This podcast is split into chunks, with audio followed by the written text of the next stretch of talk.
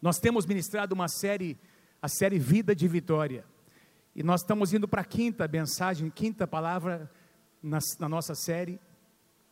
E o tema da, da mensagem de hoje é posicionamentos assumidos, fortalezas destruídas. Você pode dizer comigo bem forte? Vamos lá, um, dois, três, vamos lá. Mais uma vez, bem forte.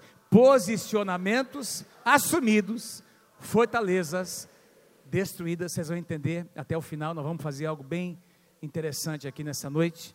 É importante lembrar que o que a gente, quando a gente estuda um texto no Antigo Testamento, principalmente um texto como esse, que fala sobre batalhas e guerras, e, e quando nós falamos em lutas, aqui nós estamos falando no Antigo Testamento de lutas que aconteceram no campo natural, não é? onde, onde cidades foram invadidas, e nós estamos falando de um exército que avançou contra as fileiras do inimigo. E a gente precisa trazer isso sempre para o lado espiritual. Nós não estamos aqui tratando de uma situação literal de aplicação para nós. Uh, o livro de Hebreus diz que uh, muitas das coisas que nós vemos no Antigo Testamento são como sombras daquilo que um dia Deus faria na nova aliança. Então, eu, eu queria assim pedir que você é, é, entendesse essa passagem. E, e eu sei que você conhece, é uma das histórias mais conhecidas no meio cristão e até fora mas eu gostaria de ler com você esses versículos e que, você, que Deus falasse, que você abrisse seu coração para receber algumas coisas novas e muito práticas nessa noite do Senhor, porque eu e você sabemos que nós temos as nossas lutas, sim ou não? Nós temos fortalezas, nós temos situações gigantes na nossa, nas nossas vidas que precisam ser vencidos, não é? E é sobre isso que eu quero falar com você é, nessa noite. Na verdade, a história da, da, da vitória que aconteceu aqui no capítulo 6 de Josué, começa no capítulo 5. O que nós vemos aqui no capítulo 6 é resultado de uma conversa, de uma reunião muito especial que Josué teve uh, com o próprio Deus. Eh, nos últimos três versículos do capítulo 5, você que tem a sua Bíblia, eu falei sobre isso a semana passada. A palavra do Senhor diz que depois de eh, Israel fazer, depois de Josué, juntamente com os líderes, fazerem a circuncisão de todos os jovens, que haviam nascido no deserto, jovens das, das, daquela segunda geração que nasceu no deserto, e após celebrarem a Páscoa, Deus faz uma aliança com o seu povo, não é? E antes deles entrarem, atrás deles tinha o Rio Jordão, que eles haviam acabado de passar. Muita celebração, ambiente de vitória. E aí Deus pede a circuncisão, Deus pede é, o sinal da aliança. Isso fez com que o povo se aquietasse, mesmo porque os homens tiveram que passar por um período natural de sofrimento na sua própria carne, não é? Isso tem toda uma simbologia espiritual que eu compartilhei na semana passada. E aí Josué, meus irmãos, está naquele ambiente. Depois, alguns dias haviam se passado, não é? dois, três dias, se não me engano, acho que três dias é, da, da circuncisão. Os homens é, é, experimentando a cicatrização daquela aquela experiência pessoal. E aí Josué está olhando para a cidade, Josué está contemplando a cidade de Jericó. E ele sabia que era uma cidade fortificada, uma das mais fortificadas ali da terra prometida. E quem sabe no seu coração havia dúvidas. Ele estava ali é, pensando: meu Deus, o que é que nós vamos fazer? Nós, nós atravessamos o Jordão, e agora? Não é? O que é que a gente vai fazer? E aí, meus irmãos, a palavra do Senhor diz que ele olha para cima e ele vê um homem se aproximar.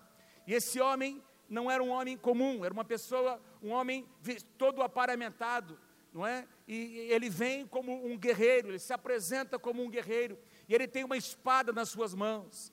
É, os comentaristas bíblicos, quase na sua totalidade, concordam que não era uma pessoa comum, tratava-se de o que eles chamam teologicamente de uma teofania. Diga-se comigo, uma teofania mais uma vez, teofania.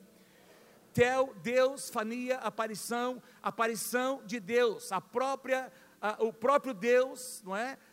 encarnado, Deus se apresentando, provavelmente muitos concordam que era o próprio Jesus, não é? O Filho de Deus se apresentando ali. Por que, que a gente pode concluir isso? Porque quando Josué se curva, essa, esse homem aceita a adoração.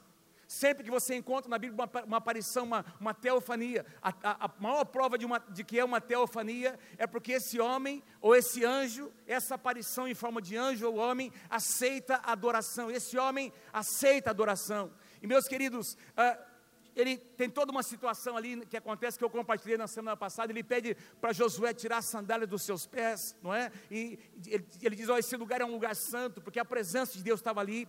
Mas o que a gente entende, meus queridos, é que existe uma conversa que acontece entre Jesus, ou entre Deus e Josué, que era o líder daquela nação. E eles conversam sobre o que aconteceria depois. Então, tudo que a gente vai ler hoje, o que vai acontecer ali, não é? As muralhas caindo, a, vitória, a grande vitória de Israel é resultado, meus irmãos, dessa estratégia que Deus colocou no coração de Josué. Ah, nesse encontro que ele teve com Deus, Deus conversou com ele, Deus deu direção para ele, Deus está chamando essa geração, a geração de vocês, para que vocês tenham encontros com Deus, para que vocês encontrem o, alguns lugares sagrados em que Deus vai pedir para você se desvestir, tirar suas sandálias, se tornar um homem, uma mulher totalmente vulnerável na sua presença, e naquele lugar Ele vai falar com você. Foi isso que aconteceu com Josué. Meus irmãos, deixa eu compartilhar só uma coisa antes de nós entrarmos na passagem. Por quê?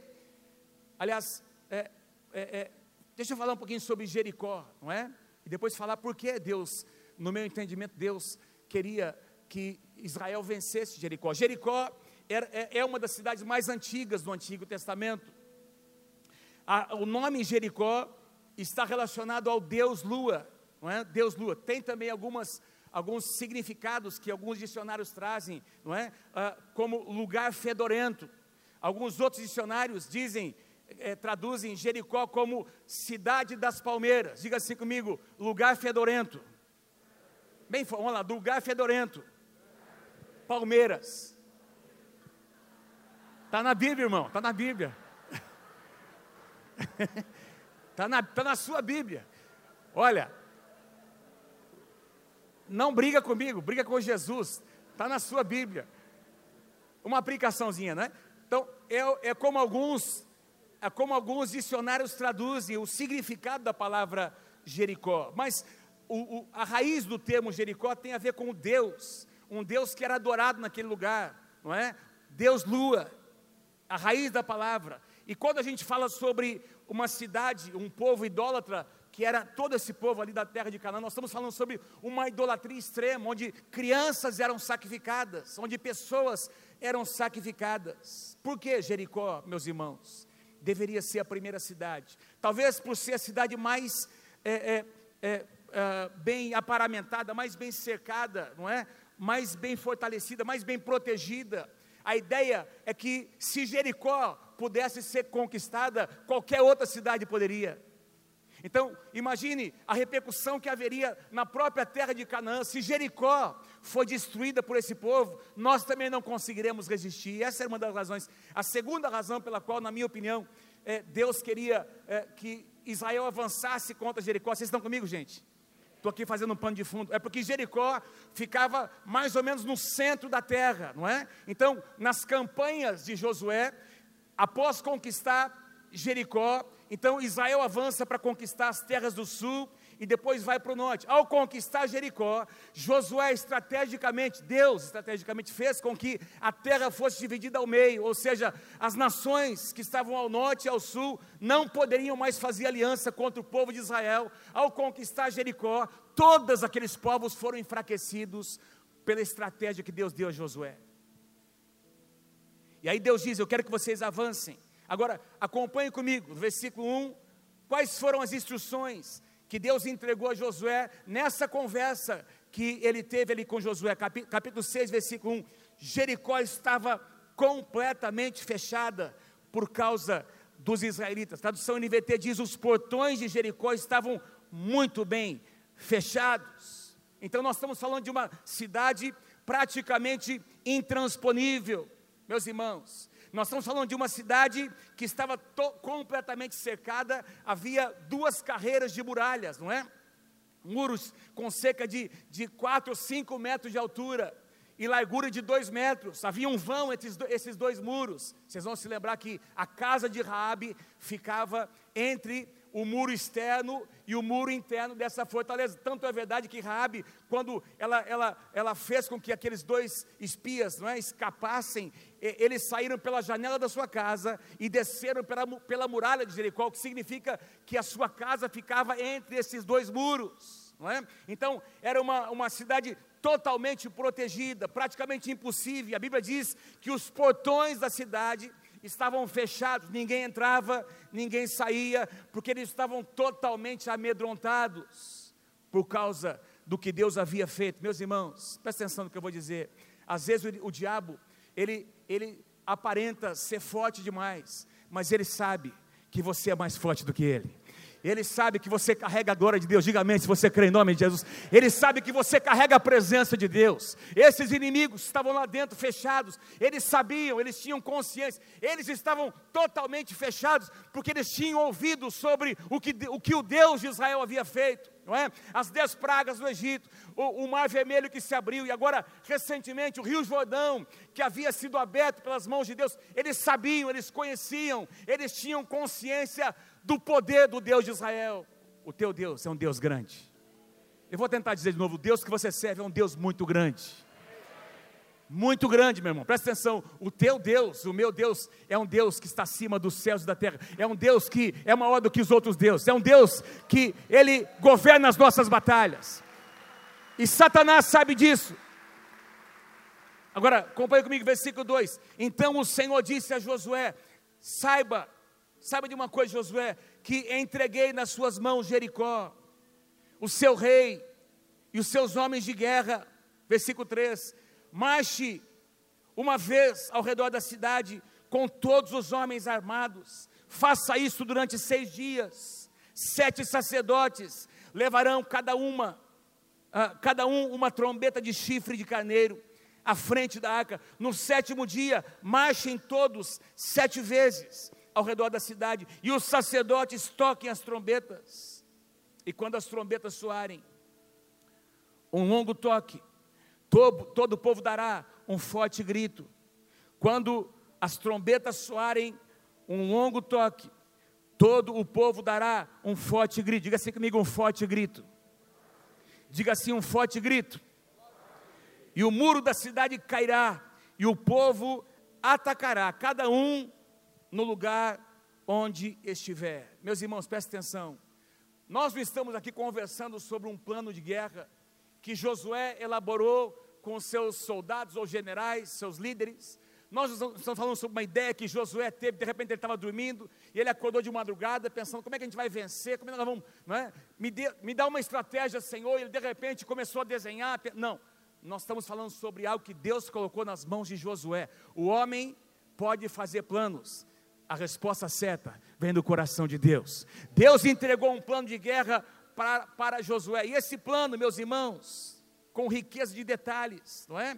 Ele, ele determinou para Josué o que deveria ser feito, como deveria ser feito, quando deveria ser feito, quem estaria envolvido nesse projeto, quanto tempo devo, de, demoraria essa empreitada, quando, como, quem estaria envolvido, o que fazer.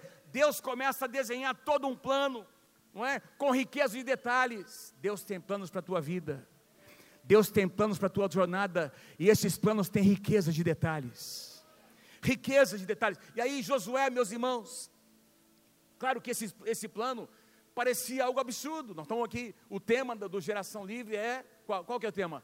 Paradoxo. Isso aqui é um paradoxo, é um negócio que, que aliás, Deixa eu citar aqui ah, ah, algumas das definições que o, o, pastor e professor Beto entregou para a gente hoje, não é? é, é, é paradoxos são, são ideias que ferem a lógica humana, ferem. É um negócio que agride. Meu irmão, presta atenção. Você vai entrar, você vai guerrear contra uma fortaleza com trombetas e marchando e ficando em silêncio e depois gritando. Esse negócio é um absurdo. Mas foi Deus quem disse. Foi Deus quem falou. É um paradoxo, parece uma coisa absurda. Algo que, pastor Beto disse, algo que aparentemente não tem nexo nenhum, ou seja, um paradoxo é, é, é uma, é, uma, é, é o que nós chamaríamos de uma, uma contradição. Parece que não vai dar certo. Mas Deus conhece o fim desde o começo. Vou dizer de novo, parece que não vai dar certo, mas Deus conhece o fim desde o começo. Pode ser que você esteja vivendo aqui na tua vida, na tua casa, no teu ministério, não é? Na, na, na tua profissão, nas tuas finanças, não sei, no, no teu momento, no, na tua estação de vida. Talvez você diria, pastor, parece que não vai dar certo parece que não vai acontecer, mas eu estou aqui para dizer: Deus conhece o fim desde o começo e Ele tem preparado coisas maravilhosas para você. Está escrito com detalhes, está determinado com detalhes. O que eu e você precisamos é sensibilidade para ouvir o que Deus já escreveu ao nosso respeito. E aí, Josué, meus irmãos, ele reúne os líderes da, da, da, da, nação, os sacerdotes, porque eles estariam envolvidos nesse projeto, versículo 6, e ele começa a repartir o que Deus colocou no seu coração, no seu coração, Josué, filho de Num, chamou os sacerdotes, e lhes disse, levem, presta atenção, levem a arca da aliança do Senhor, vocês sabem que a arca era aquele móvel, que tinha aqueles dois querubins voltados um para o outro, tinha uma tampa sobre essa, essa, esse móvel que a Bíblia chama que uh, uh, era chamado de o assento de misericórdia. Sobre essa tampa, o sumo sacerdote aspergia uma vez por ano o sangue de um animal inocente, representando, meus queridos, o sangue de Jesus, que foi derramado na cruz do Calvário, para que eu e você pudéssemos ser perdoados. E essa, esse móvel que representava a presença do Senhor, Josué disse: Olha, os sacerdotes, eh, os sacerdotes levem a arca da aliança do Senhor, sete de vocês levarão, levarão trombetas à frente da arca. E ordenou ao povo: avancem, marchem ao redor da cidade, e os soldados armados irão à frente da arca do Senhor. Versículo 8: Quando Josué terminou de falar ao povo, os sete sacerdotes que levavam as suas trombetas perante o Senhor saíram à frente, tocando as trombetas. E a arca da aliança do Senhor ia atrás deles. E os soldados armados marchavam à frente dos, dos sacerdotes que tocavam as trombetas, e o restante dos soldados seguia a arca. Durante todo este tempo tocavam-se as trombetas. Deixa eu tentar explicar a vocês Diga assim comigo: quatro blocos. Vamos lá, comigo, todo mundo junto. Quatro blocos. Então, a estratégia de Deus, Deus estabeleceu que eles iriam rodear Jericó, formando, diga assim comigo, quatro blocos. O primeiro deles era uma a companhia, uma companhia com milhares e milhares de soldados amados para a batalha.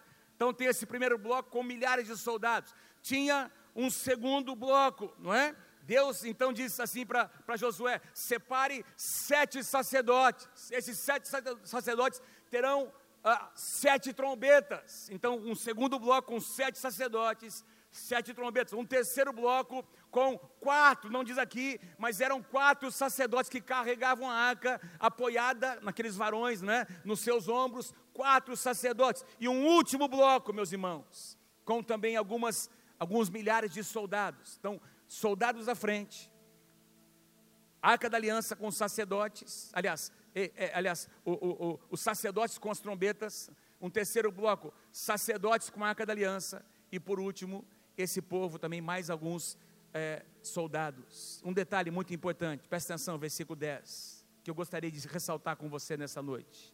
Mas, Josué tinha ordenado ao povo, você consegue ler comigo lá? Você consegue ler comigo? Vamos lá, um, dois, três, vamos lá. Não deem,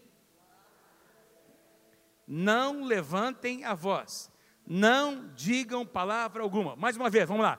Não, não, não digam, mais uma vez, bem forte, vamos lá.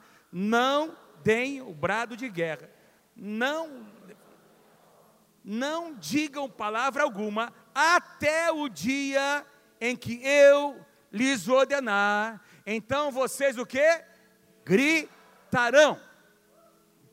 Meus irmãos, eu cresci na igreja ouvindo, na escola dominical, aprendendo, cantando, e a gente vai cantar daqui a pouquinho. Vem com Josué lutar. Alguém conhece essa canção? Vem com Josué. Não. Eu cresci cantando essa canção. E eu, deixa eu dizer para vocês, assim, bem, muito sinceramente, eu não, não tinha prestado atenção até hoje nos detalhes desse versículo. Deus dizendo: não, não e não. Não deem brado, não levantem a voz, não digam palavra alguma até o dia, até a hora, até o momento em que eu disser a vocês, gritem. Então vocês vão gritar. Tem um princípio importante aqui. É, eu creio de todo o meu coração, meus irmãos, que aquilo que acontece antes das nossas batalhas é tão importante quanto a própria batalha. É como um pescador, não é?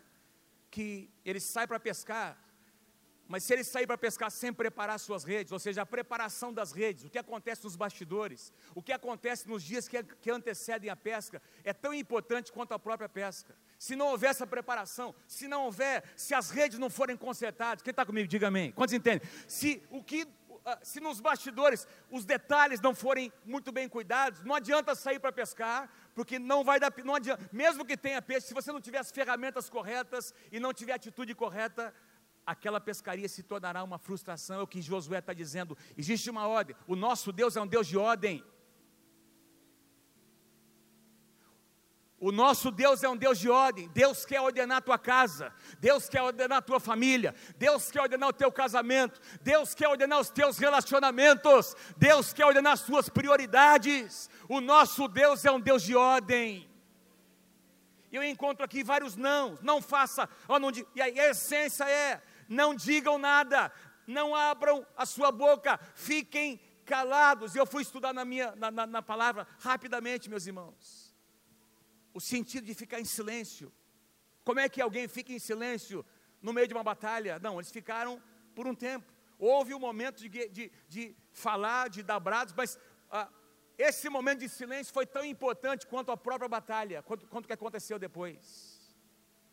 E aí Deus diz: Eu quero que vocês fiquem em silêncio. E eu encontrei pelo menos três situações, vocês estão comigo, gente? Em que na palavra de Deus o silêncio se torna algo importante. Diga assim para quem está pertinho de você: O silêncio é algo importante para Deus. Mônica, Mônica. Diga mais uma vez: o teu silêncio é algo importante para Deus. Vamos lá. O teu silêncio é algo importante para Deus. Porque às vezes, meus queridos, Deus está querendo compartilhar com você e comigo os planos que Ele tem, mas nós não paramos de falar, nós estamos tão agitados que a gente não consegue ouvir o que Deus tem para dizer. Eu encontro pelo menos três situações em que o silêncio, aliás, em Eclesiastes capítulo 3, versículos 1 a 7, diz que há tempo, não é? Tudo tem um tempo determinado e há tempo para todo o propósito debaixo do céu. E no versículo 7 ele diz: há tempo de falar e há tempo de estar calado. E quando é que Deus nos chama a permanecer calados, meus irmãos? Pelo menos três, eu quero sugerir a vocês pelo menos três situações. Em primeiro lugar, quando Deus nos chama para um tempo de quietude, um tempo em que nós vamos apenas esperar nele, um tempo que nós vamos, vamos é, é, meditar, ouvir. Salmo 46, versículo 10 diz: Deus dizendo: Aquietai-vos e sabei que eu sou Deus. Quando os discípulos estavam ali, logo após a morte do Senhor Jesus, eles não, ainda não tinham visto o Senhor ressurreto, não é? As, aquelas irmãs haviam visto, mas eles não tinham visto ainda. A palavra do Senhor diz que Jesus aparece no meio deles, a casa está trancada, eles estão amedrontados. Qual foi a primeira palavra que Jesus disse? Paz seja convosco. Aquieta o seu coração. Ei, ei, meu irmão, presta atenção. Aquieta o seu coração. Deixa eu dizer de novo: Deus quer aquietar o teu coração e meu coração. Antes das nossas batalhas, nós vamos experimentar quietude no nosso coração. Em segundo lugar, quando ah, nós encontramos na palavra o silêncio em sinal de respeito à presença de Deus. Nós temos experimentado aqui nessa casa Paulinho estava me compartilhando que eles foram ministrar agora lá em Aracatuba, numa igreja em Aracatuba. E ele disse, pastor, tinha tanta presença de Deus naquele lugar, não, não foi assim, Paulinho? E ele disse mais ou menos assim, pastor, nem sabia o que fazer. Pastor, não, não sabia o que fazer de tanta presença de Deus. E nós temos experimentado isso aqui nessa casa. Às vezes a presença de Deus vem de uma forma tão intensa que é melhor não fazer nada, é melhor parar, deixar Deus agir esperar para ouvir o que Deus tem para dizer, porque Ele está querendo falar. Quando a presença de Deus vem, nós precisamos então permitir que Ele aquiete, em sinal de respeito. Abacuque, capítulo 2, versículo 20: O Senhor, porém, está no seu santo templo, diante dele fique em silêncio todos os homens. Tem um, um terceiro tipo de silêncio, que Deus pede em tempos de guerra. Presta atenção, em tempos de guerra, e nós estamos aqui falando sobre Josué, não é? E nós vamos encontrar isso aí em alguns momentos, não é interessante? Deus pedindo silêncio. Por exemplo, quando quando existe ali aquele tempo da reconstrução do templo, logo após o exílio em Babilônia, Deus levanta Esas, Neemias, Deus levanta Zorobabel como governador ali de Judá. A palavra do Senhor diz que alguns inimigos, Zambalá, Tobias e alguns inimigos começaram a se levantar, meus irmãos, contra o povo de Deus.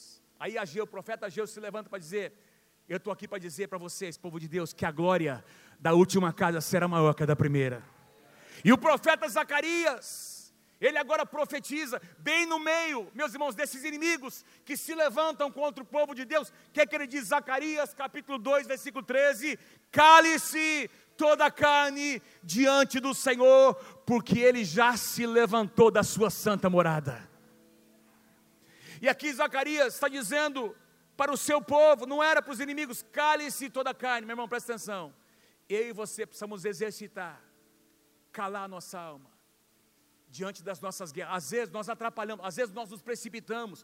Todos nós passamos por situações de guerras, de conflitos, e às vezes o barulho está tão intenso, nós nos envolvemos naquele barulho que o inimigo está fazendo, e isso nos confunde. Não nos permitindo ouvir o que Deus tem para dizer. Qual foi, meus irmãos, a determinação do Senhor qual foi a determinação? Durante seis dias, presta atenção comigo, seis dias, é? durante seis dias, vocês vão rodear aquela cidade de Jericó uma vez. Como é que seria, meus irmãos, essa estratégia de guerra? Então, ali, soldados na frente, sete sacerdotes com as trombetas, a arca da aliança e mais outros milhares de soldados, não é? Eles estão agora rodeando. Para rodear, eu fiz aqui a conta, fui procurar, meus irmãos, para sair do arraial em Gilgal e chegar até Jericó era mais ou menos 3 quilômetros. Para rodear a cidade de Jericó, não era uma cidade muito grande, dava mais ou menos uns 3 a 4 quilômetros para rodear a cidade. Então, alguns dizem que demorava um, mais ou menos duas horas entre o acampamento de Gilgal para rodear a cidade e retornar duas horas em que esse povo, milhares e milhares de soldados, iriam marchar em silêncio. Silêncio. E aí eu fiquei pensando, meu Deus do céu, vamos fazer um exercício aqui nessa noite? Dá uma aprumada na sua cadeira, dá uma aprumada na sua cadeira aí. É? Você está com a mão no bolso, tira a mão do bolso. Você está com o braço cruzado, descruza. Está com a perna cruzada, descruza a perna. Eu vou marcar no meu relógio. Nós vamos marchar em silêncio durante um minuto. Você vai estar sentado aí. Começa a marchar.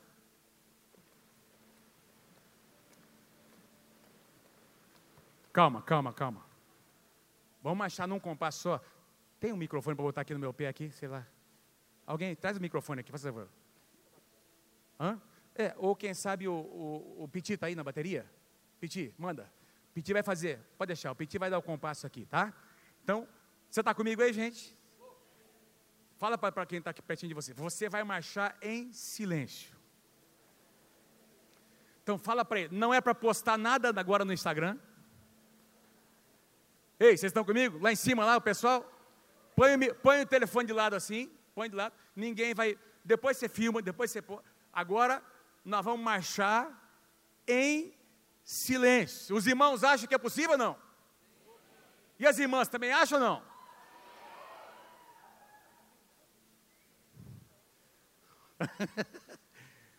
se as irmãs acham, então nós vamos conseguir. Vamos lá. Vamos lá, cadê?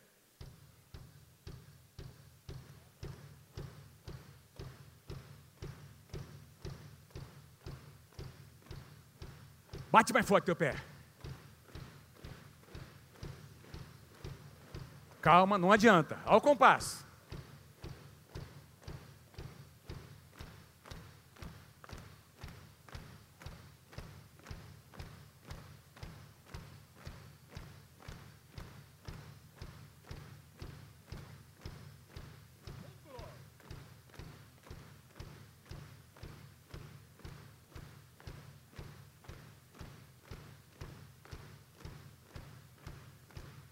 Tem gente que não está marchando, eu quero ver você marchando, vamos lá.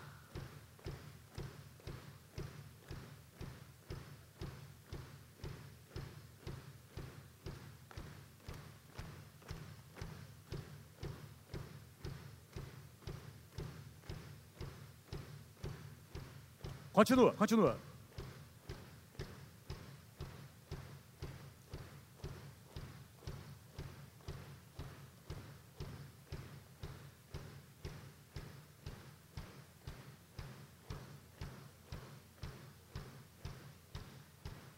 Mais um minuto.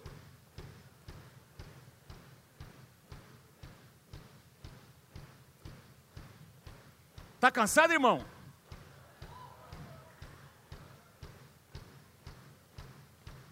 Silêncio, silêncio.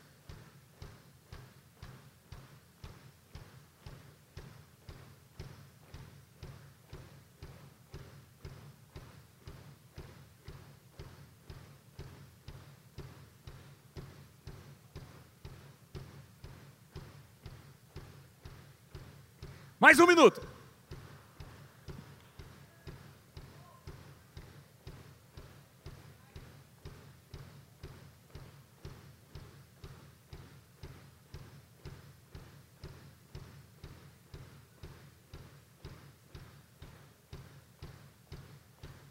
Beleza. Maravilha.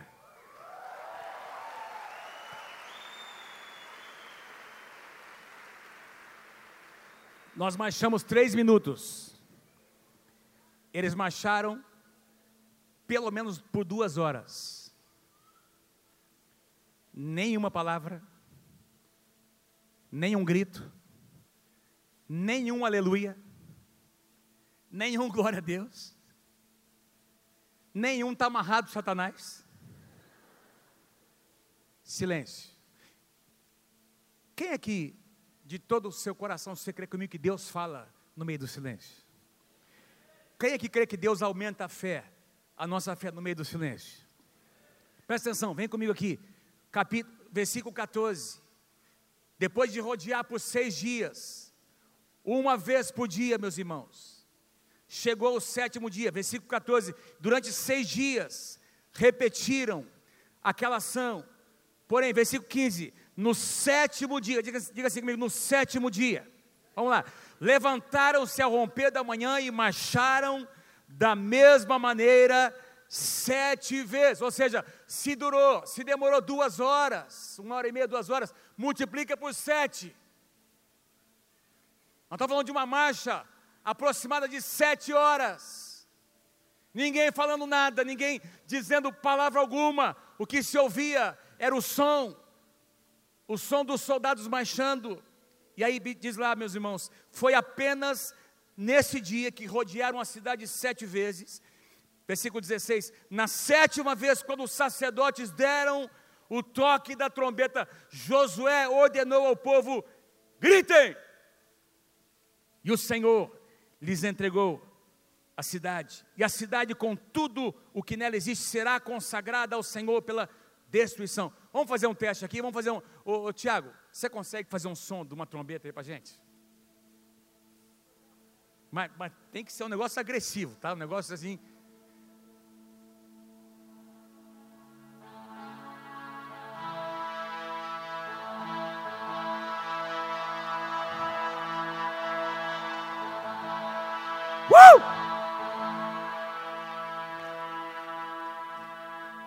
Vocês entenderam? Eles marcharam em silêncio, a trombeta tocou e esse povo gritou com todas as suas forças. Vocês estão comigo aí, gente? Vocês estão entendendo o que vai acontecer daqui a pouquinho? Beleza? Presta atenção aqui, vem comigo, vem comigo. Olha o número 7 aqui presente. Ficou legal. Vamos dar uma pausa pro, pro, pro Tiaguinho aqui. Legal, Tiago. Beleza, cara. Ó, nós nem ensaiamos, viu, gente? nós nem ensaiamos, né, Boninho? Amém. Diga assim comigo, número 7. Número 7, está aqui presente, não é? Número 7. Sétimo dia, sete sacerdotes, sete trombetas, sete vozes. Diga assim comigo, sétimo dia, sete sacerdotes, sete trombetas, sete voltas. De novo, sétimo dia. Vamos lá, forte. Sétimo dia, sete sacerdotes, sete trombetas, Sete voltas. O número sete na Bíblia, meus irmãos, é o número da perfeição divina. Também é o número que representa, diga assim comigo, os ciclos completos. O número 7 representa os ciclos completos. Jesus, Deus fez o mundo em seis dias, a criação toda, o homem, etc. E no sétimo dia, Deus descansou. Só que tem um detalhe: a partir desse padrão que, que Deus estabelece, segunda, terça, quarta, até domingo, aliás, domingo, segunda até sábado, sete dias, estabelece-se, meus queridos, o padrão de tempos e estações. Amém? Meses, anos, não é? E por aí vai. Então, as estações foram estabelecidas dentro desse padrão. Então, o número 7, meus irmãos, é um padrão divino. Deus está. Ah, pastor, não podia ter sido seis dias. Eu comentei aqui a semana passada. Tem gente que acha que é chamado para dar conselho para a trindade. Não, meu Deus, por que tem que ser sete dias? Por que, não pode ser cinco dias? Ou três, número da trindade, meu Deus do céu, três. Deus disse que era sete. Diga assim comigo: se Deus falou, está falado. Amém, meu irmão? Presta atenção, com Deus você não discute, você obedece, sim ou não? E se você obedecer, a bênção de Deus vai vir sobre a tua casa.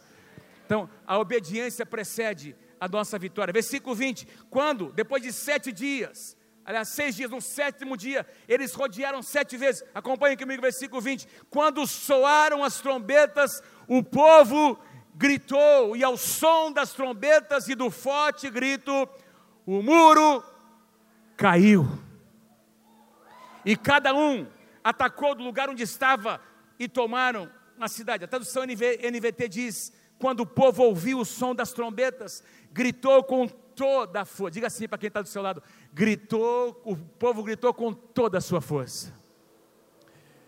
Eu, eu assim, fico imaginando, é, era um grito que não, não, não, não parava, porque quando eles começaram a gritar, meus irmãos, não é? eles começaram a ver as muralhas caindo. Quanto mais eles viam, mais eles gritavam. E quanto mais eles gritavam, mais as muralhas caíam. Não é? O povo, quando o povo ouviu o som das trombetas, gritou com toda a força, de repente, diga assim comigo, de repente Deus age. De repente o muro de Jericó veio abaixo, o povo atacou a cidade, cada um do ponto onde estavam. Então eles entraram e conquistaram, versículo 27, assim o Senhor estava com Josué e a sua fama se espalhou por toda a terra. Pastor, o que é que isso tem a ver com a minha vida? Que, que isso tem a ver, pastor, com a minha vida? Presta atenção, quero concluir com isso, meus irmãos. Cada um de nós tem fortalezas para serem vencidas. É ou não é verdade? Sim ou não? Eu vou citar algumas delas. É? Uma fortaleza, deixa eu tentar definir, nada mais é do que um tipo de governo paralelo.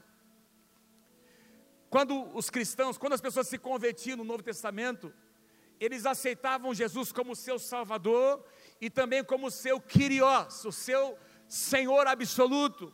E é por isso que muitos cristãos foram mortos ali, comidos, devorados por leões, porque eles não aceitavam, não negociavam a ideia de que Faraó, de que, aliás, é, César seria o seu Senhor absoluto. O Senhor absoluto deles chamava-se o Senhor Jesus Cristo.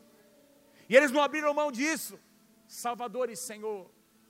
Salvador e Senhor. Mas quando uma fortaleza se instala no coração de um homem, de uma mulher de Deus, isso significa que este homem, essa mulher, tem alguma área da sua vida que está sendo governada não por Deus. Existe um governo paralelo. Existe um domínio paralelo.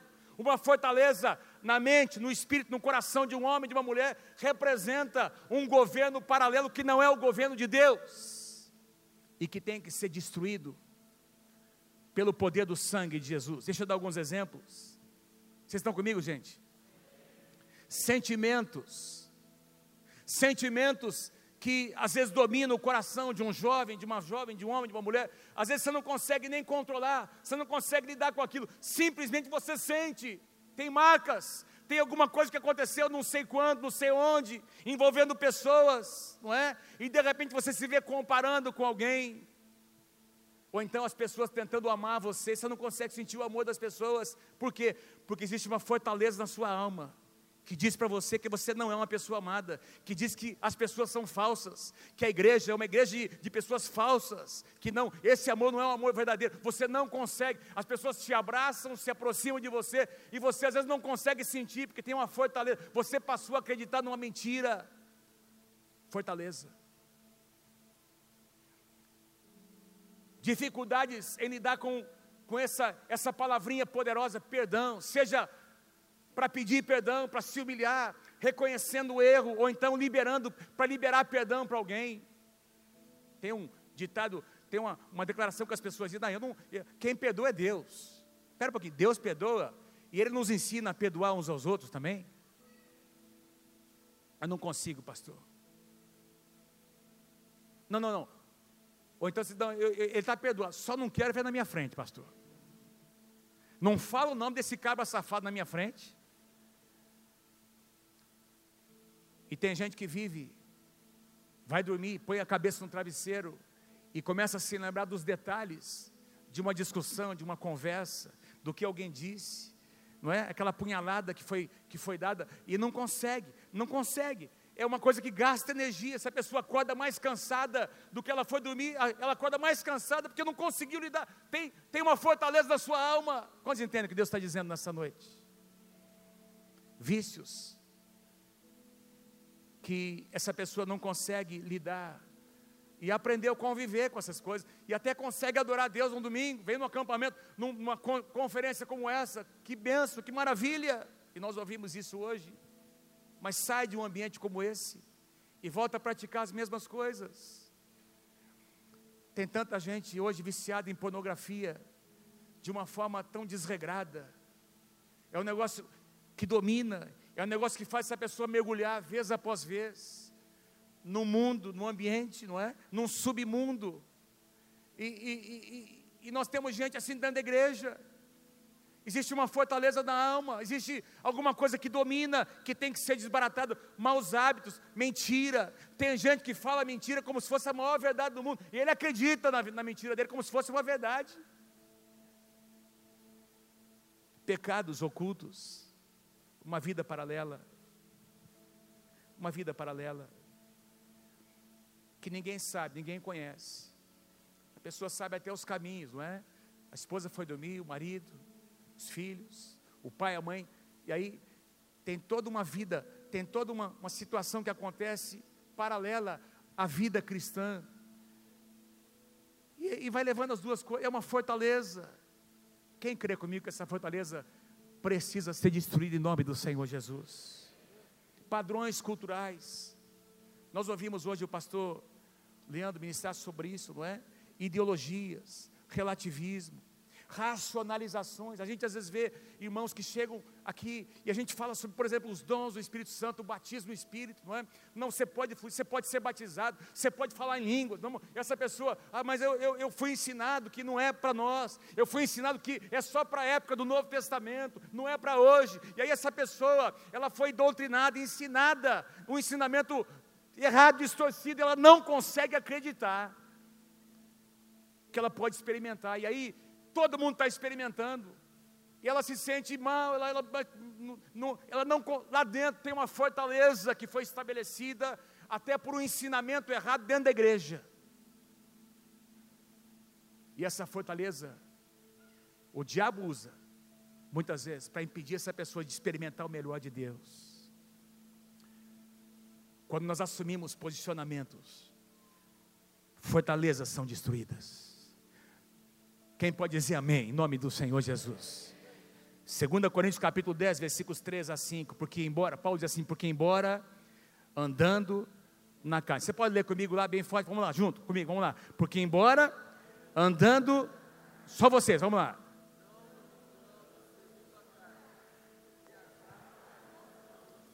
não são carnais, e sim poderosas em Deus, anulando e toda altivez que se levante contra o conhecimento de Deus e levando cativo todo o pensamento à obediência de Cristo Jesus. Destruindo fortalezas, sofismas, altivez. Você já percebeu como na Bíblia existe toda uma linguagem militar. Estou encerrando já. Tem toda uma linguagem na Bíblia de, não é? O Senhor, um dos nomes do Senhor é o Senhor dos exércitos. A igreja é comparada com tem toda uma tem várias figuras da igreja. Uma delas é que a igreja é um exército de, de soldados. Quem são os soldados? Eu e você. Existe um inimigo. Qual é o nosso inimigo? O mundo, a carne, o próprio Satanás. O mundo, quando eu digo mundo, não estou dizendo pessoas, estou dizendo o sistema do mundo. E nós estamos envolvidos em guerras. Mas nós não vamos lutar as nossas guerras com armas naturais. A nossa vitória começa no nosso silêncio diante de Deus. E aí então quero te convidar nessa noite a ficar em pé. Nós vamos fazer um exercício. Vamos fazer um exercício agora. Não converse, por favor. Eu quero que você pense o que você chamaria na sua vida de fortaleza.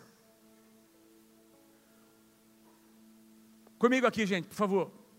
O que você chamaria de fortaleza? Pensa. Eu dei alguns exemplos, sentimentos, dificuldade em liberar perdão, padrões, não é culturais, não é racionalizações, maus hábitos, uma vida paralela, pecados ocultos. Eu não sei o que você chamaria.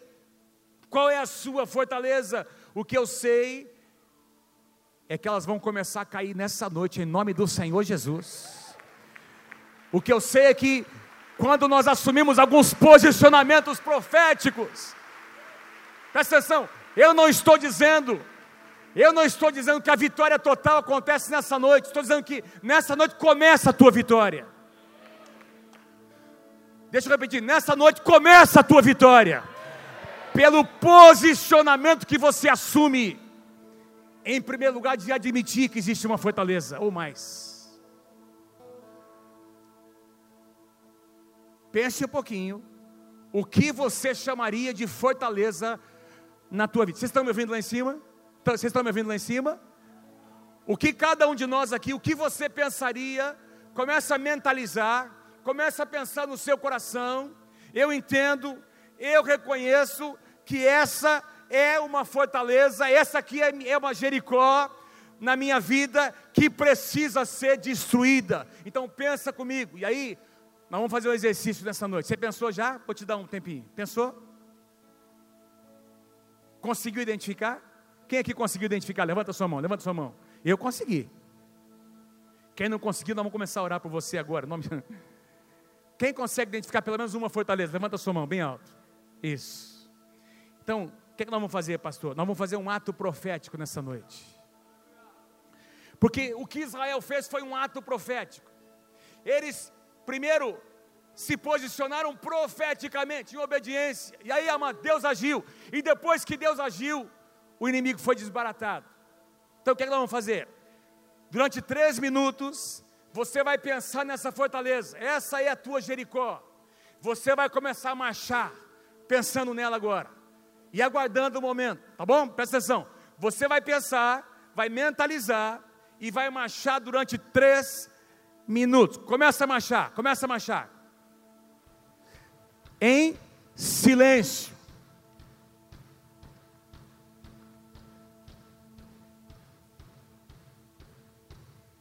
Tá bom assim, esse compasso. Só que você tem que bata, bata o seu pé mais forte. Vamos lá, isso.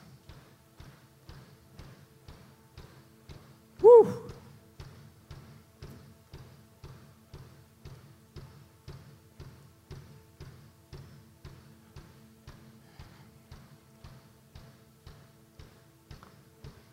Um pouquinho mais rápido.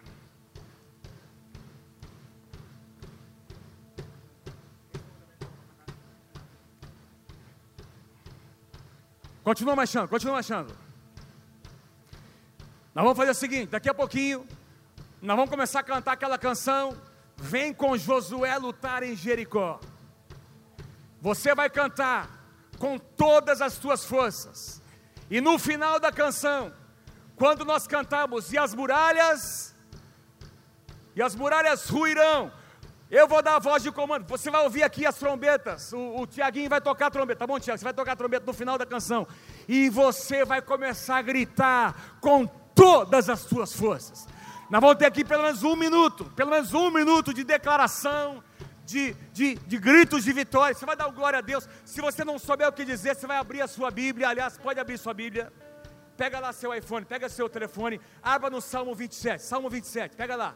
Pega a sua Bíblia, Salmo 27. Salmo 27. Uma sugestão, Salmo 27. Se você tem a, a sua Bíblia no seu telefone, abra lá Salmo 27. E quando nós terminarmos de cantar essa canção, você vai começar a declarar as palavras desse salmo com toda a tua força. Vocês estão comigo, gente? Eu não estou ouvindo o tom da canção.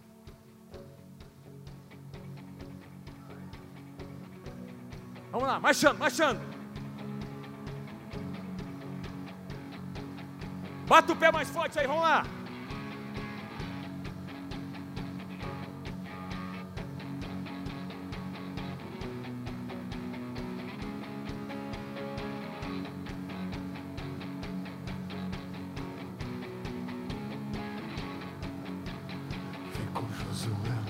Jericó, Jericó, Jericó.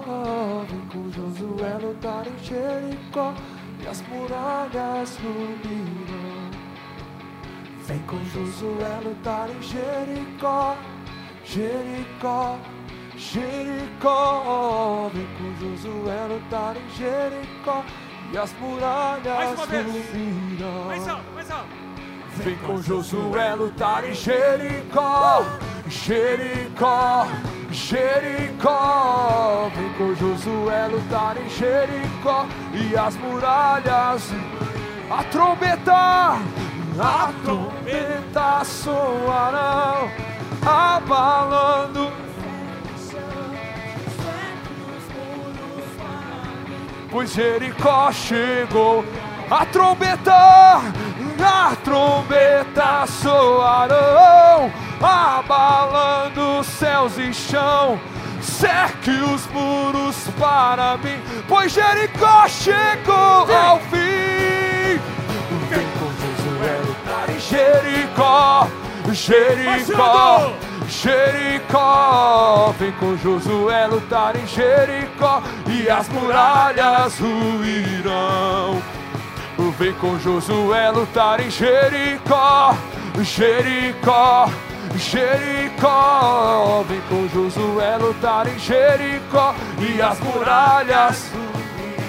Subam os montes, subam os montes devagar, que o Senhor vai guerrear. Cerque os muros para mim, pois Jericó chegou. Subam os montes Suba os montes devagar, que o Senhor vai guerrear. Cerque os muros para mim, pois Jericó chegou ao fim. Vem com Josué lutar em Jericó, Jericó, Canta! Jericó. Vem com Josué lutar em Jericó e as muralhas ruirão. Com Josué lutar em Jericó, Jericó, Jericó. Vem com Josué lutar em Jericó e as muralhas ruirão. Vamos lá. E as muralhas. Uh! Levanta uma das suas mãos. Uh! Mais uma vez, mais uma vez. E as muralhas e as muralhas.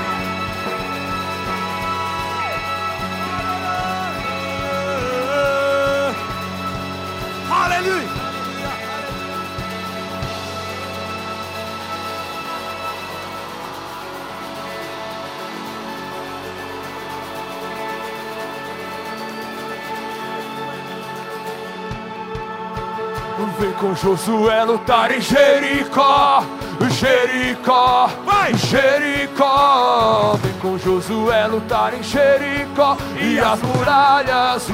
Vem com Josué, vem com Josué lutar em Jericó, Jericó, Jericó. Vem com Josué lutar e as muralhas. Espera um pouquinho. Pessoal, espera um pouquinho. Você não está entendendo. As muralhas já caíram em nome do Senhor Jesus. Então, presta atenção. Você tem que dançar nessa noite. Dança. Vai, vai, vai. Vamos lá, gente. Todo mundo dançando. Diante do Jericó, Jericó. Vem com Josué lutar em Jericó e as muralhas. Vem com Josué. Jericó.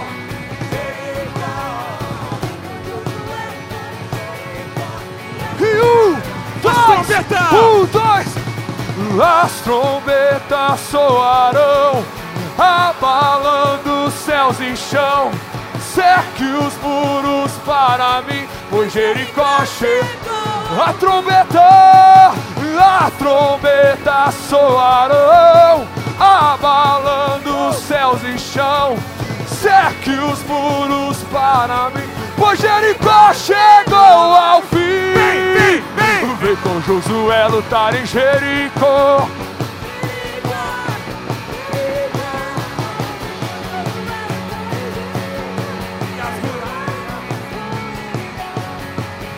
Suba os montes devagar, que o Senhor Sequem os muros. Pois Jericó chegou. E com Josué lutar em Jericó, Jericó, Jericó. Vem com Josué lutar em Jericó e as muralhas